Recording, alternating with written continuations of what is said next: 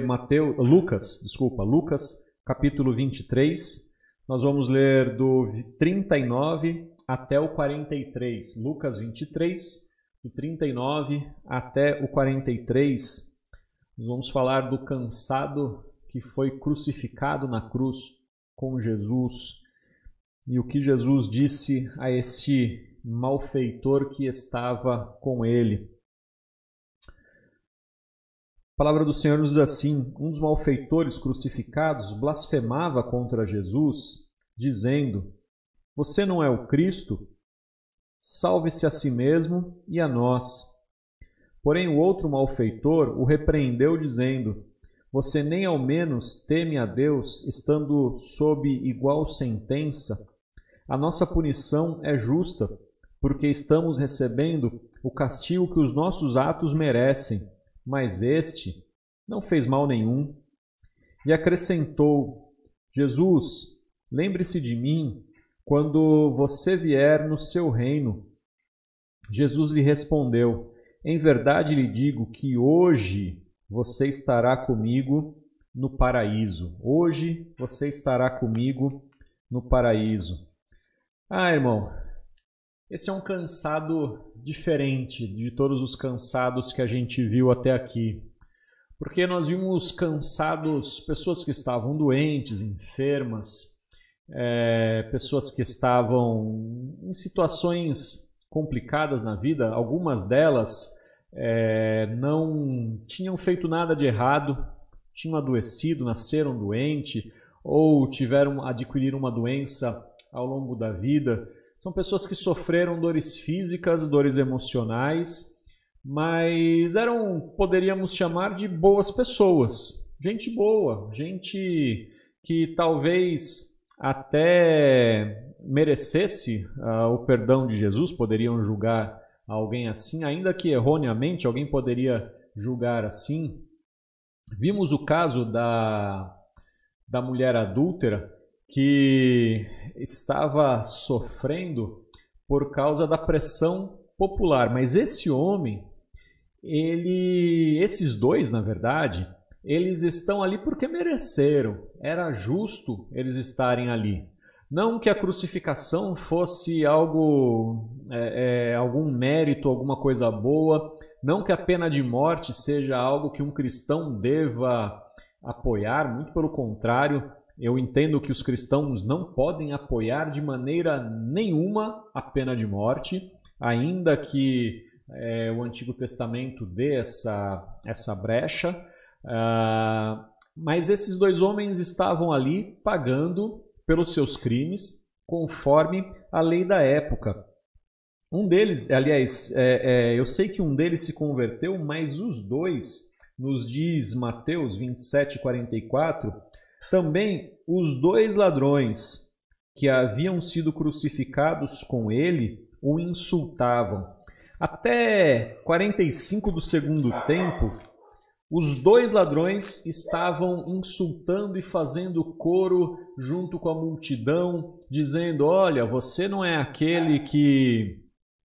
Você não é aquele que dizia que ia destruir o templo, ia salvar os outros, você não é aquele que era o rei? Então, ó, já que você salva todo mundo, liberta todo mundo, liberta você mesmo, liberta a gente. Os dois ladrões estavam fazendo isso até 45 do segundo tempo. Mas ao final de tudo, ao final de tudo, um deles percebeu o que estava errado, possivelmente observando as palavras de Jesus na cruz, a maneira como Jesus ao invés de pedir vingança, ao invés de, de entrar na zombaria, ao invés de responder, Jesus ele abençoava, Jesus ele perdoava, Jesus fazia coisas boas mesmo estando na cruz. Possivelmente, possivelmente, essa mensagem tenha tocado o coração de um dos malfeitores, ou um dos ladrões, como queira, e este ladrão tenha percebido que Jesus não era ah, digno da pena de morte que ele estava passando. Jesus não era digno daquilo que ele estava sofrendo e que ele, na verdade, merecia. E isso tenha tocado o seu coração e tenha mostrado o quanto ele estava errado. O tipo de cansado que a gente está vendo hoje é o pecador cansado. É o pecador que andou durante toda a sua vida e nunca se atinou para aquilo que o seu pecado traria. Irmão, quando a gente olha, meu irmão, minha irmã, quando a gente olha a situação do mundo hoje e a gente pensar, tem um Deus justo, um Deus, é, um Deus bondoso, um Deus de verdade, e a gente olha para o nosso país, a gente olha para a situação à nossa volta, a gente só pode pensar uma coisa: Deus está certo em castigar todo mundo. Porque, irmão, a, a corrupção ela é de alto a baixo.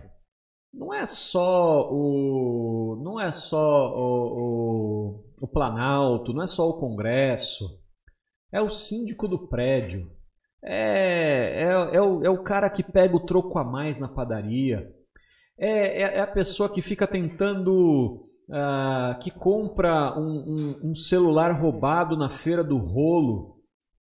É, enfim, é o ladrão que acha que pode roubar o trabalhador. É, irmão, são tantas, é, é são tantas situações, pessoas que vão se justificando, achando, não, eu tenho. Uh, eu tenho eu tenho direito de fazer isso Olha, já tanta gente me rouba. Ah, vou fazer gato na luz. Eu gosto de, de, falar do gato da luz. E se algum membro da minha igreja ainda tem gato na luz, com certeza não vai entrar no céu. Porque se tem uma coisa que eu falo aqui é gato na luz, gato na água, gato na, na internet. Porque o, o sujeito pensa assim: ah, é tanta gente que me rouba, qual é o problema de eu roubar só um pouquinho? E as pessoas não percebem que você está ajudando na corrupção de maneira geral. Você faz parte disso. Você faz. Uh, você está fazendo parte de tudo isso que é ruim. Você não é diferente. E o que parece que as pessoas não entendem é que quanto mais crimes, mais pesada a vida vai ficando. Quanto mais coisa errada você faz, mais pesada a vida fica. Porque a Bíblia diz que o salário do pecado é a morte. E pode ser o pecado que for, pequeno ou grande, conquanto não exista diante de Deus pecados pequenos ou grandes, mas pode ser o pecado que for. Quanto mais pecados acumulamos, mais pesada a vida vai ficando. Para algumas pessoas, esse boleto vence um pouco antes. Para outras, esse boleto vence um pouco depois. Mas acredite, acredite, para todas as pessoas que praticam a maldade e iniquidade, essa conta vai chegar. Só que antes dela vencer, ai, irmão, ela vai ficando cada vez mais pesada. Meu irmão, minha irmã, ela vai ficando cada vez mais pesada. A vida vai ficando cada vez mais difícil. É um gato aqui, é um estelionato ali, é uma mentira lá, é um, é um adultério aqui. E cada vez, cada vez, as coisas ficando, vão ficando mais complicadas. E cada vez as pessoas vão se tornando mais cansadas. A, a vida vai se tornando cada vez mais difícil. Nós deveríamos estar vivendo o momento mais leve de toda a história da humanidade.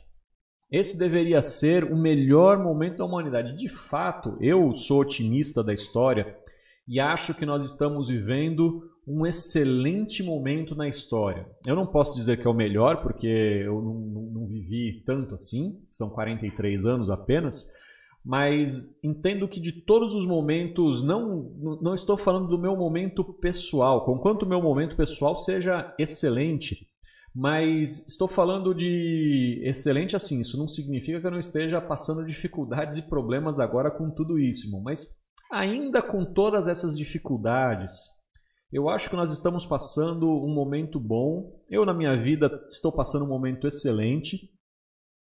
E entendo que, como humanidade, nós estamos passando um momento maravilhoso. Bom, tecnologias impensáveis. A gente fala, a gente é privilegiado de poder conversar pela internet. Isso não existia há 10 anos atrás. Há 10 anos atrás, os irmãos que estão me assistindo pelo seu celular, pelo seu smartphone, entendam, há 10 anos isso não seria possível, porque o smartphone existe mais ou menos há 10 anos, um pouco mais, talvez 11 anos no máximo. Mas até então, uma transmissão como essa não seria possível. A gente não tinha internet para isso. Ah, irmão, estão falando aí que o vírus, a, a, o, a vacina para o vírus deve chegar em um ano no máximo, deve chegar para a população ser produzido em massa em no máximo três anos. É... Ah, irmão, há 15 anos atrás não haveria nenhuma perspectiva dessa vacina estar pronta em menos de cinco anos.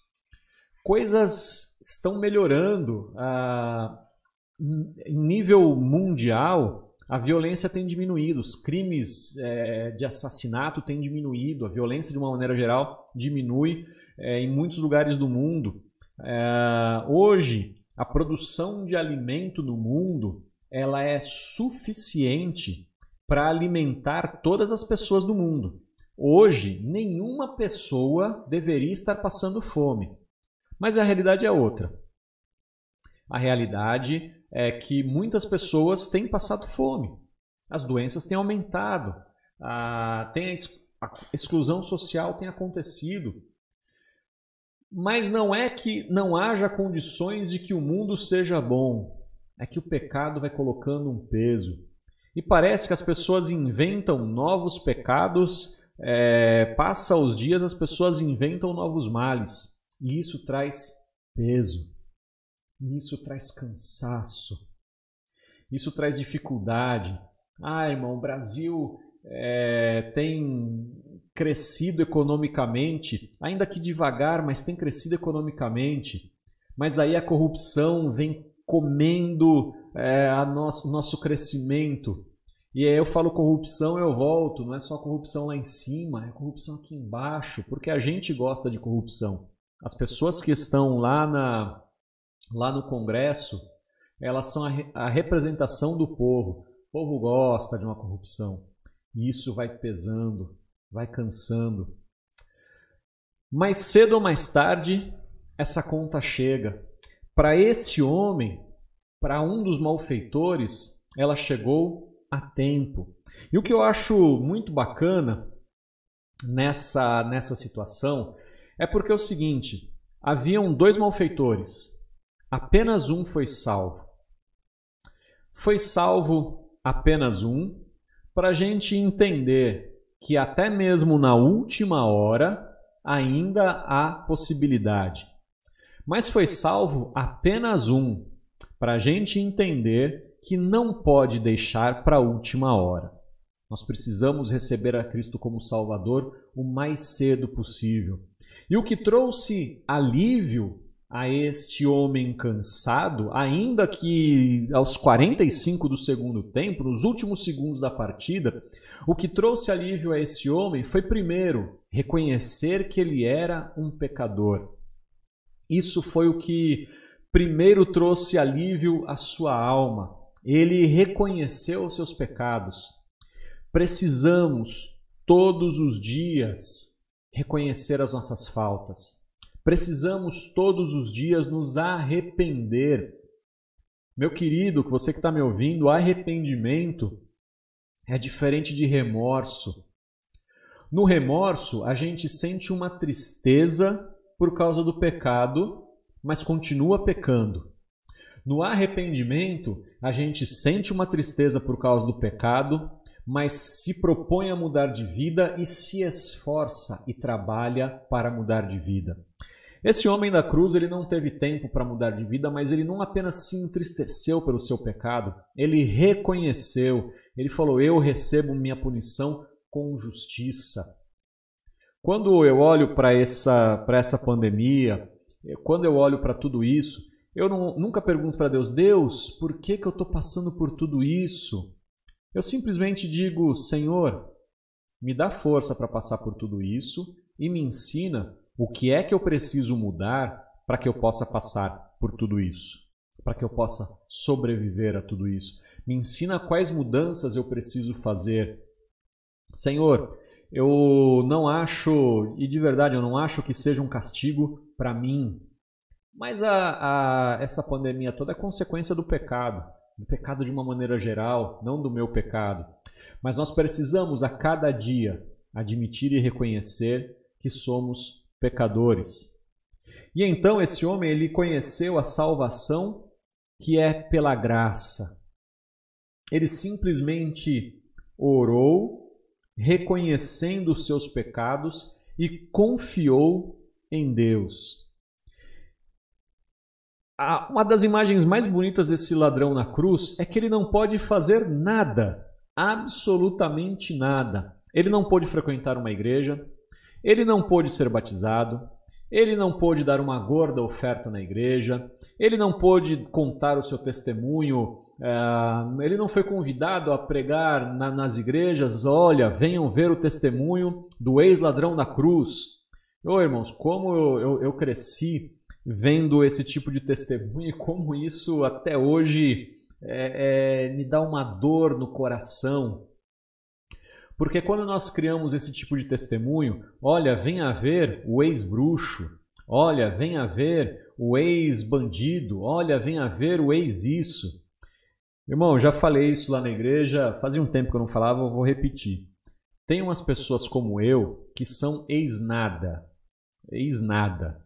É, nem ex-namorado eu sou, nada. Assim, eu não tenho testemunho nenhum para contar ninguém, é, no máximo assim, olha, venham ver o testemunho do, do Luquete, que quando era adolescente descia por trás do ônibus. Só, mais nada.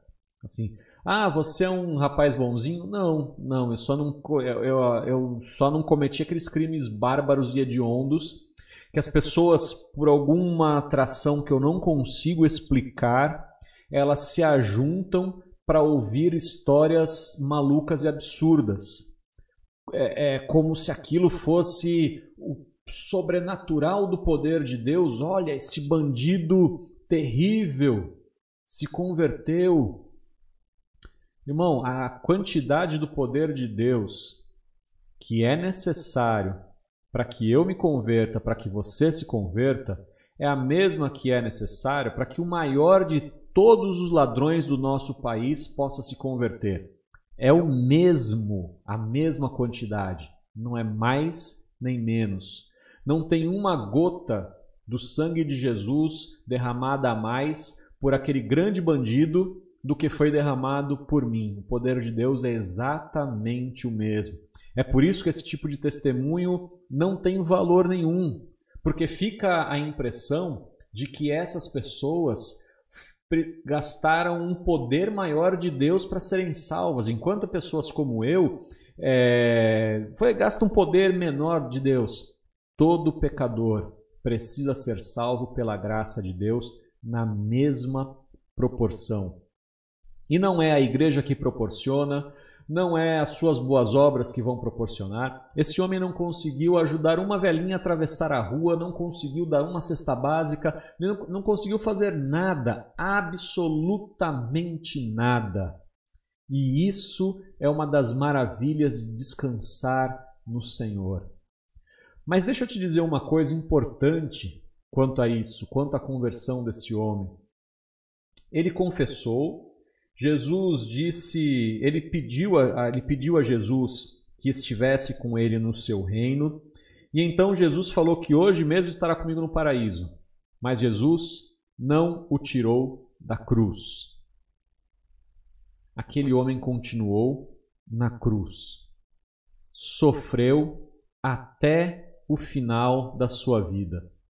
Isso me diz duas coisas.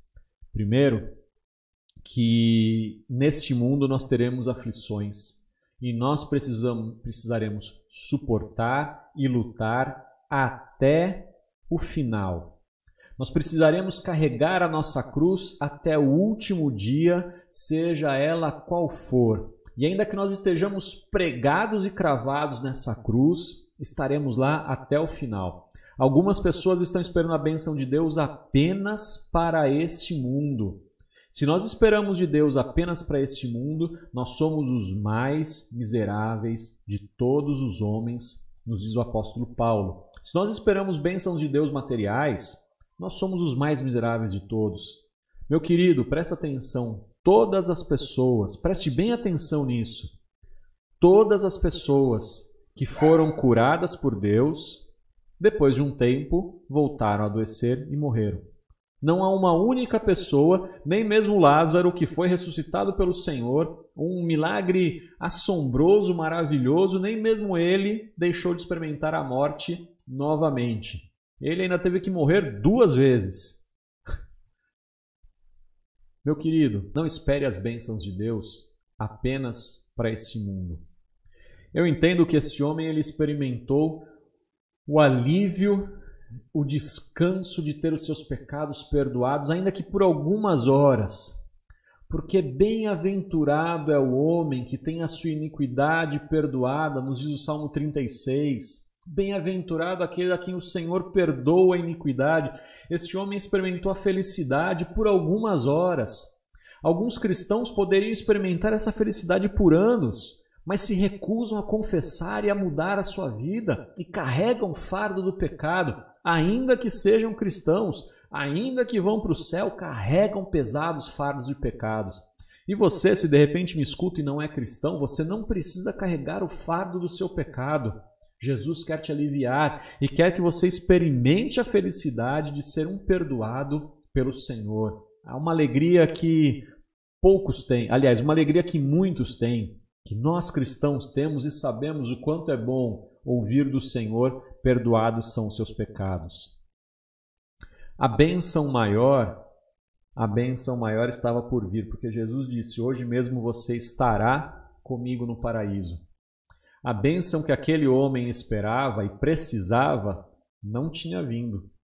Ele precisava apenas da promessa de Deus para permanecer firme até o final. Não sei em que dia estarei com o Senhor no paraíso, não sei que dia você estará com o Senhor no paraíso. Eu não sei se você tem a certeza de que estará com o Senhor no paraíso, mas essa é a, a promessa que nós esperamos. Essa é a promessa que move o nosso coração. Essa é a promessa que precisa trazer paz. Perdoado que, perdoados que são os nossos pecados, precisamos ter paz com Deus, porque nós viveremos para sempre com Ele. Nós estaremos com o Senhor no paraíso. No paraíso não há choro, no paraíso não há doença, no paraíso não há não há racismo, não há discriminação. No paraíso há apenas o resplendor de Deus e que lá todas as pessoas são felizes. Nós esperamos essa promessa do Senhor. Nós esperamos pelas bênçãos espirituais. Meu irmão, não estou dizendo que você deve ir para o paraíso hoje, tomara que não. Eu quero ir para o céu. Eu quero, eu, eu quero muito ir para o céu, mas não quero ir hoje. É, eu acho que é desperdício. Eu acho que ainda, ainda posso Uh, eu ainda posso oferecer muita coisa a este mundo. Eu acho que ir para o céu hoje é um, é um, grandíssimo desperdício. Mas eu quero estar lá. Eu quero, eu quero, eu aguardo quando esse dia chegar. Eu aguardo a volta do meu Senhor. Até lá, eu guardo no meu coração as bênçãos de Deus. Eu guardo as bênçãos do Senhor, bênçãos espirituais nos lugares celestiais que foram conquistadas por Cristo. Bênçãos como nosso Senhor Jesus, por meio da, da pena do apóstolo Paulo, disse que ele tem poder para fazer infinitamente mais além daquilo que pensamos ou pedimos, conforme o seu poder. Eu não estou dizendo que você deve parar de orar por um milagre. Eu não estou dizendo que você deve parar de orar por uma cura. Eu não estou dizendo que você deve parar de orar por algo sobrenatural. Ao contrário, eu quero que você continue orando, esteja firme, mas que você tenha certo de que a benção maior nada vai se comparar, nada vai se comparar a estar com Cristo no céu. E a maior de todas as bênçãos a maior de todas, aquela que compensa todas as outras que nós não temos, a maior de todas as bênçãos é o perdão do Senhor por nós. Esse, essa tem que ser o nosso desejo diário. Essa tem que ser a nossa bênção de todos os dias. Conseguir o perdão do Senhor. Por isso, que você entenda, esse homem cansado, este homem sobrecarregado, ele encontrou alívio no Senhor. A sua cruz não cessou imediatamente, mas eu tenho certeza que vou encontrar com esse homem lá nas alturas nos céus. Tenho certeza que andarei com ele em ruas de ouro e o Senhor Jesus junto a nós e nós estaremos louvando ao Senhor naquele dia. Mas eu já começo a viver o céu aqui, porque eu fui perdoado pelo Senhor e espero que você também seja perdoado pelo Senhor. Que Deus nos abençoe. Amém, irmão?